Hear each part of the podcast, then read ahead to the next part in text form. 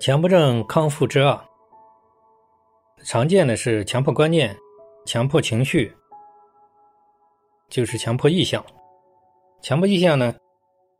在我们这个十几年的咨询当中呢，也是非常常见的一种。常见的表现就是，比如怕失控啊，怕这种控制不了的做出一些伤害自己跟家人的一些举动。越控制冲动越强，这为此非常痛苦，内心每天都在强压住，然后内心感觉到非常疲劳，非常痛苦。强迫意向呢，比如一些控制不了的，有一些感觉到自己一些强迫逆反心理啊，比如这种我咨询的这么多年当中，有些案例，比如他在这个窗户那里，他感觉到自己有一种想跳下去的冲动。啊，有那种想失手打人或骂人的冲动，或者有看到这个刀啊，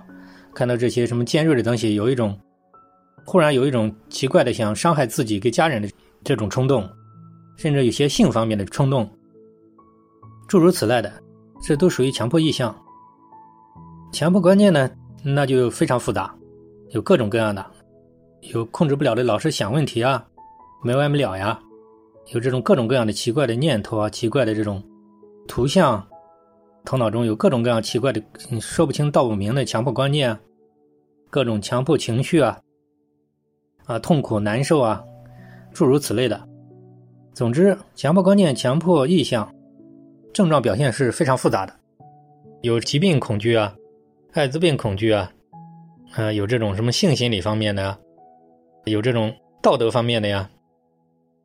有这种安全感方面的呀，我后边几个章节呢，我们会讲解